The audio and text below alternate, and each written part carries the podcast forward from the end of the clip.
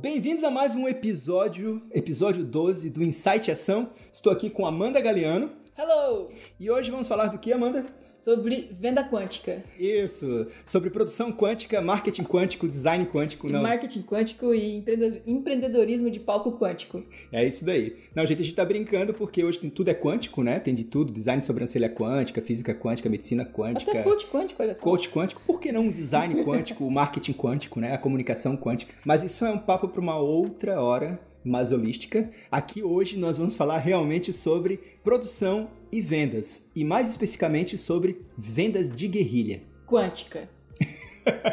gente, a gente queria começar falando aqui sobre produção e vendas, antes de falar de vendas de guerrilha, para levantar aqui uma lebre, para levantar aqui uma raposa, para levantar aqui um aspecto bem é, importante e que nem todo mundo pensa sobre produção e vendas. Quando a gente fala de produção e vendas, nós estamos falando das únicas duas formas que existem no mercado de trabalho para você produzir e ganhar dinheiro. Só que existe uma grande diferença entre as duas coisas, assim como existe uma grande diferença entre vender produtos tangíveis e intangíveis, que são serviços, por exemplo. A produção é tudo que envolve custo, né? Então, para você produzir algo, produzir uma camisa, produzir um tênis, produzir um design, fazer uma peça publicitária, quando algo envolve produção, a gente está falando de ação de produzir, ou seja, usar recursos que podem ser humanos, o design lá na frente do computador, desenhando, criando, etc e tal. Pode ser recursos materiais, as máquinas, né? E pessoas confeccionando um produto. Para quê? Para materializar um produto, certo? Para chegar num, num, resultado final que, dentro do, do marketing e da comunicação, esse resultado tem que resolver um problema correto? Tudo isso implica em custo, né? Porque você vai ter custo quando está trabalhando, custo do seu tempo, do seu, do seu de todas a, de tudo que você estudou para poder ser um bom design,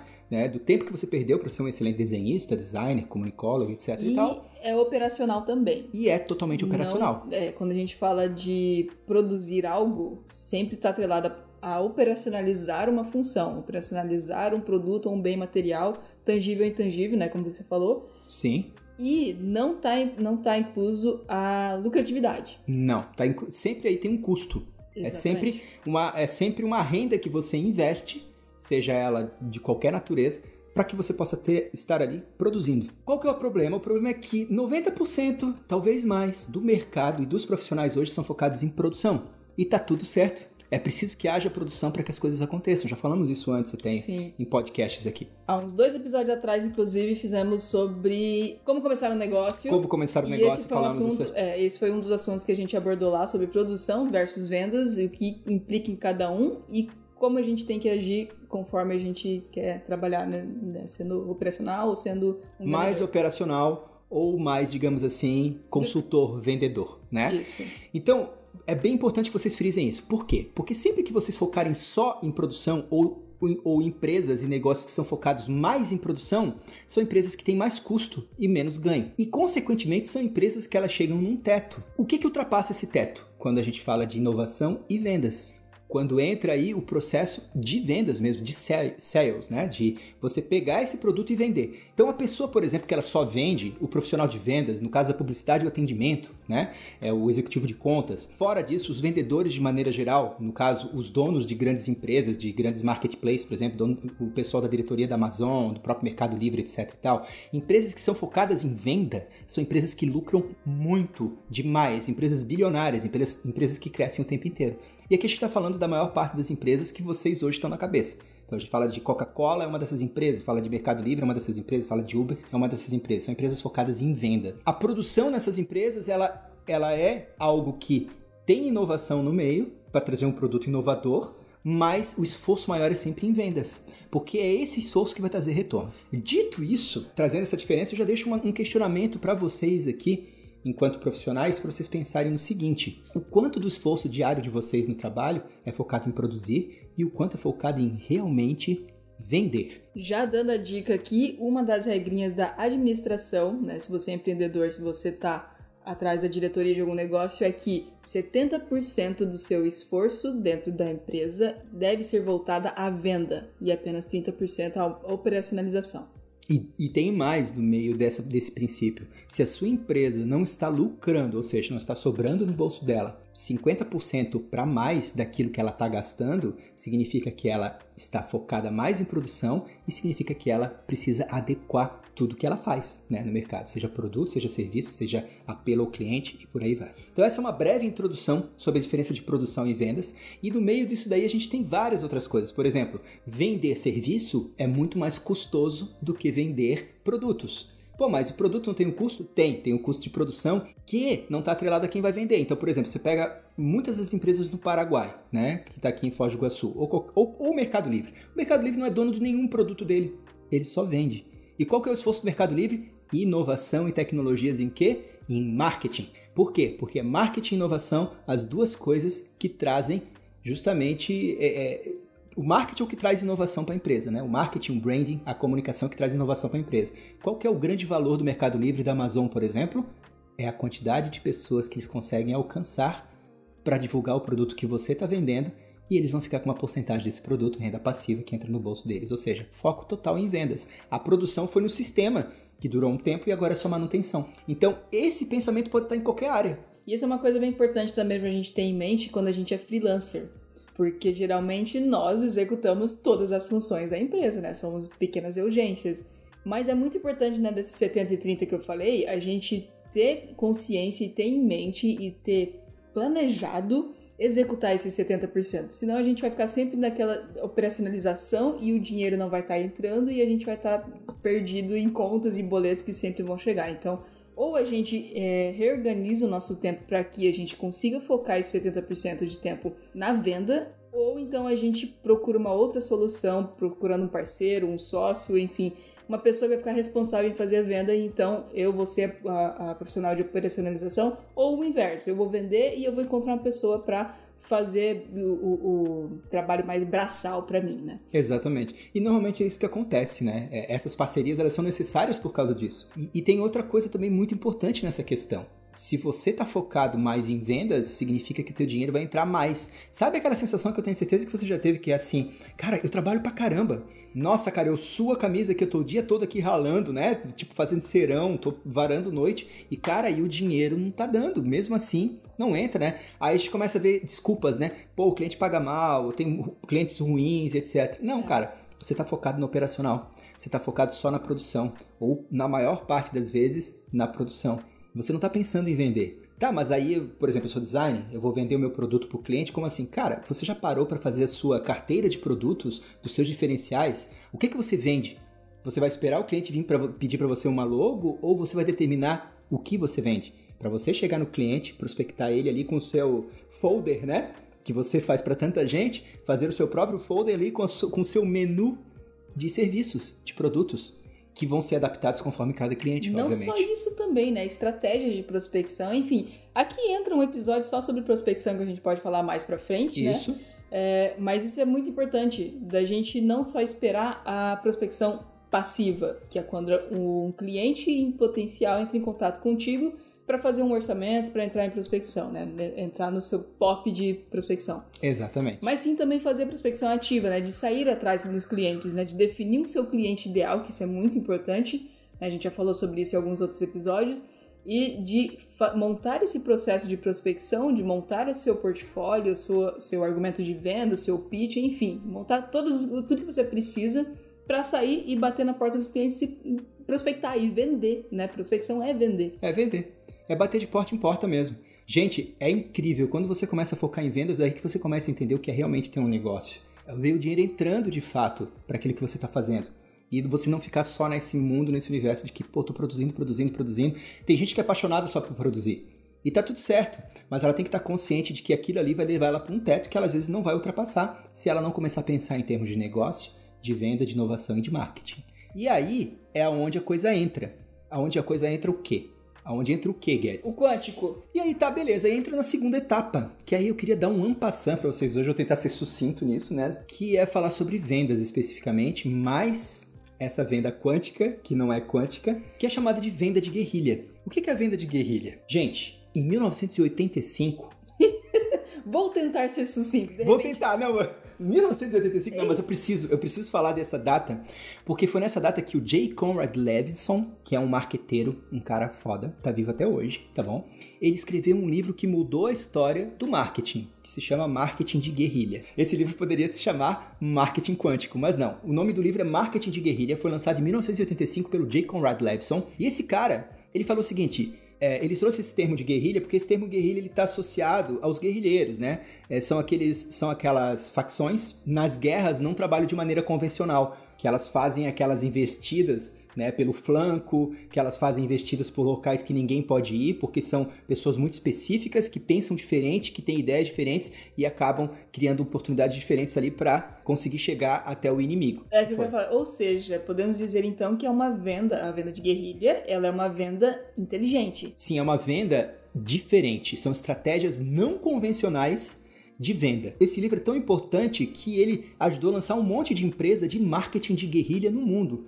Então esse termo marketing de guerrilha vem desse livro. Leiam esse livro, vão atrás desse livro que ele é muito importante. E no Brasil, a primeira empresa de marketing de guerrilha de fato, especializada nisso, foi a Spale Marketing de Guerrilha, que foi lançada em 2003 pelo Gustavo Fortes, tá? Lá em São Paulo. E o cara é excelente. Hoje ele já não está mais nela, ele criou a iniciativa Rio.co, que é um coworking lá no Rio de Janeiro, mas a Spale Marketing de Guerrilha durante muitos anos atuou dentro desse segmento, que era o quê? Estratégias de marketing não convencional para atingir o seu cliente. Então a venda de guerrilha é um livro também do J. Conrad Levison, que, que ele lançou anos depois, depois de muita gente pedir para ele fazer isso. Ele lançou em 2008 esse livro. E esse livro ele lançou pelo seguinte: ele lançou porque ou, o conceito de marketing de guerrilha foi tão forte, essas práticas não convencionais de comunicação, que visavam justamente trazer toda aquela leva de peças e de, de campanhas que a gente admira tanto, né? Por exemplo, a Dove, em 1994, quando lançou o conceito de mulheres reais, ela estava utilizando de conceito de marketing de guerrilha. Foi tão inovador que colocou a Dove na frente de todas as outras na sua concorrência no Brasil, pelo menos.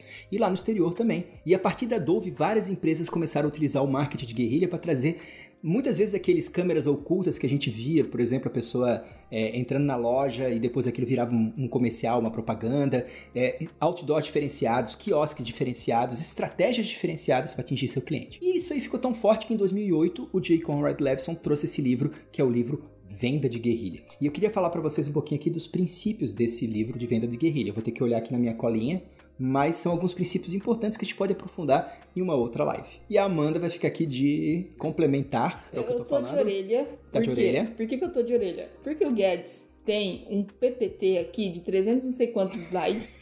que eu não vou usar todos. Sobre venda de guerrilha. Eu tô aqui só pra apertar ele, pra dar uns cutucão quando o tempo estiver tipo assim, apertando. Porque já tá em 10 minutos, ele entrou, tipo assim, no slide 2. Não, não, eu vou, eu vou, eu vou pra frente, eu vou pra e frente.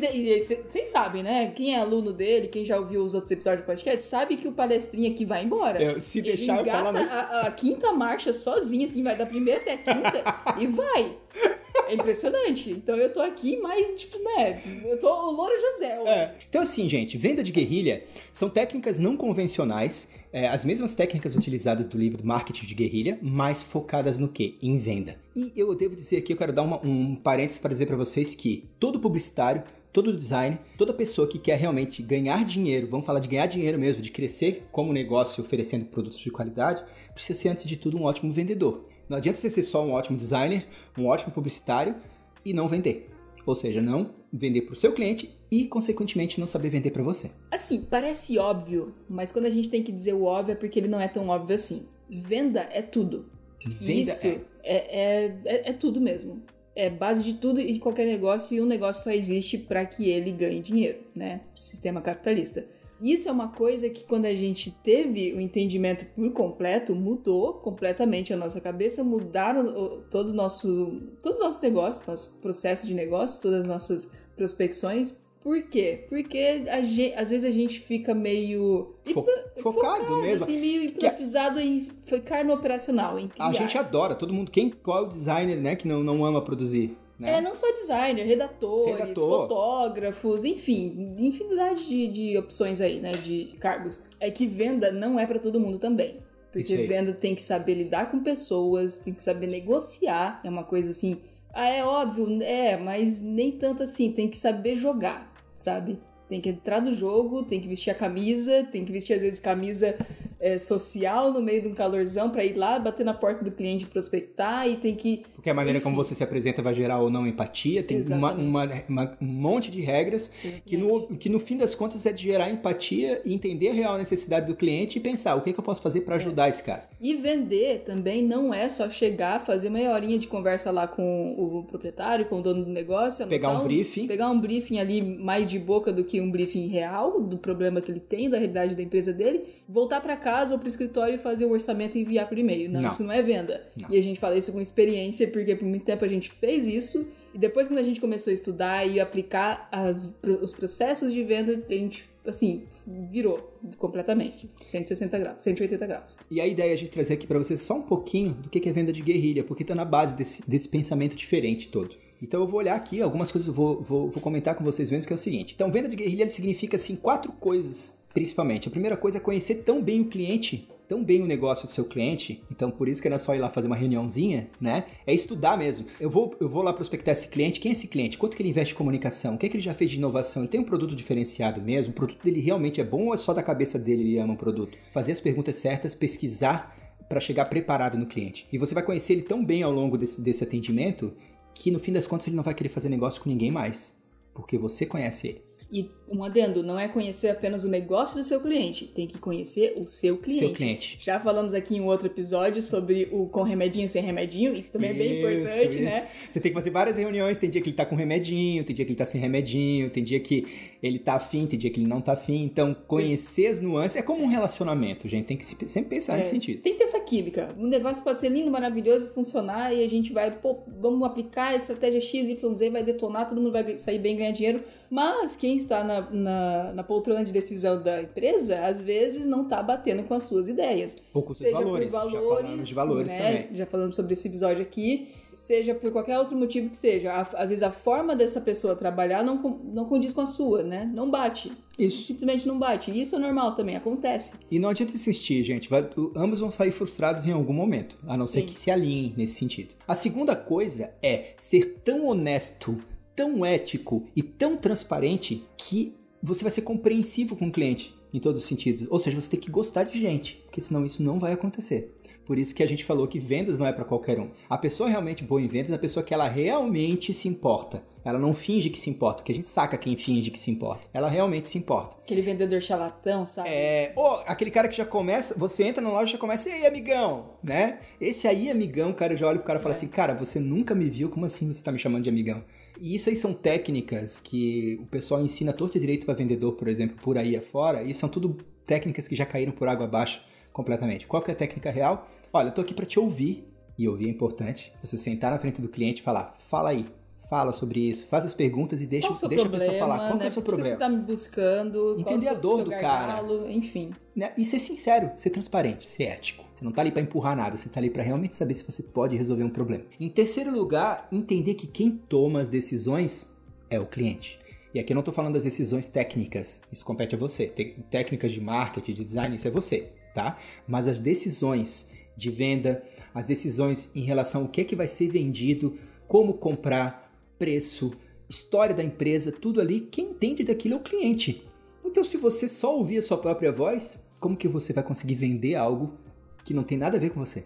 Então é muito importante que você aprenda a ouvir o cliente. E por último, solucionar os problemas. Porque um cliente só fideliza, de fato, uma pessoa só entra na sua vida é, em termos de negócio, de fato, quando você resolve um problema dele. Quando você faz uma entrega que resolveu aquele problema que foi bem visto, bem, bem pensado. Então isso é muito importante, isso é a base da venda de guerrilha. Se a gente não entende isso, a gente não adianta nem continuar. Então, gente, guerrilha é isso. Essas quatro, essas quatro premissas da venda de guerrilha, elas levam a outras premissas que nesse livro Venda de Guerrilha, do J. Conrad Levinson, que eu recomendo que vocês comprem.